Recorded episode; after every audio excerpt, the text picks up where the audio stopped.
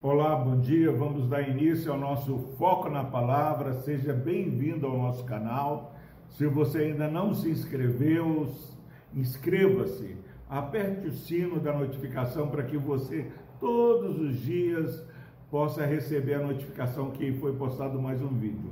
Se você não quiser assistir, não assista, mas você vai ser lembrado se você se inscrever e apertar o sino.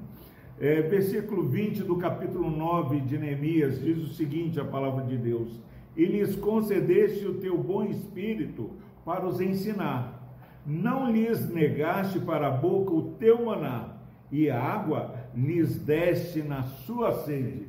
Providência maravilhosa do Senhor.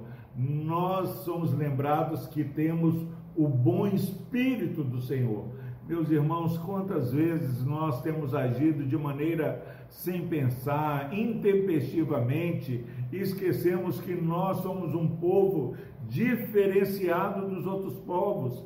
Os outros povos não têm o Espírito de Deus, mas se você que nos ouve nessa manhã já confessou a Jesus como Senhor e Salvador da sua vida, tem a palavra de Deus como única regra de fé e prática, você foi alvo da regeneração do Espírito Santo, você tem o Espírito Santo te guiando. Peça discernimento a Deus porque Deus nos deu o bom espírito para nos ensinar, que as pessoas possam perceber uma novidade de vida no seu viver, que a minha atitude, a sua atitude denote que estamos sendo ensinados. A palavra de Deus diz que o Senhor até durante a noite nos aconselha. O povo de Deus tem sofrido por falta de conhecimento. Busque o ensino do Senhor foque na palavra do Senhor. E mais, mente do Senhor, e agora ele diz o seguinte: não lhes negaste para a boca o teu maná. Quantos estão sem dormir, achando que amanhã Deus não proverá? Mas Deus conduziu o povo pelo deserto e ninguém morreu de fome. Na verdade, Deus exagerou, mandando é, da providência e do alimento dele. É, creia, meu irmão, minha irmã, que por mais que haja pandemia, Deus é o Deus que nos sustenta é, com alimento para o nosso corpo. Deus alimenta espírito e corpo. Deus é o Deus que cuida do seu povo, em nome de Jesus. E mais diz que ele também saciou a sede desse povo. Meus irmãos, em nome de Jesus, olha que versículo completo, ensino do Espírito, é, alimento para o corpo e saciando a sede do sedento. Jesus é fonte de água viva. Muitas vezes nós achamos que estamos com sede desta água, mas não, a minha sede e a sua sede passa pelo nome de Jesus. Deixe que Jesus seja o seu alimento. Deixe que Jesus sacie a sua sede.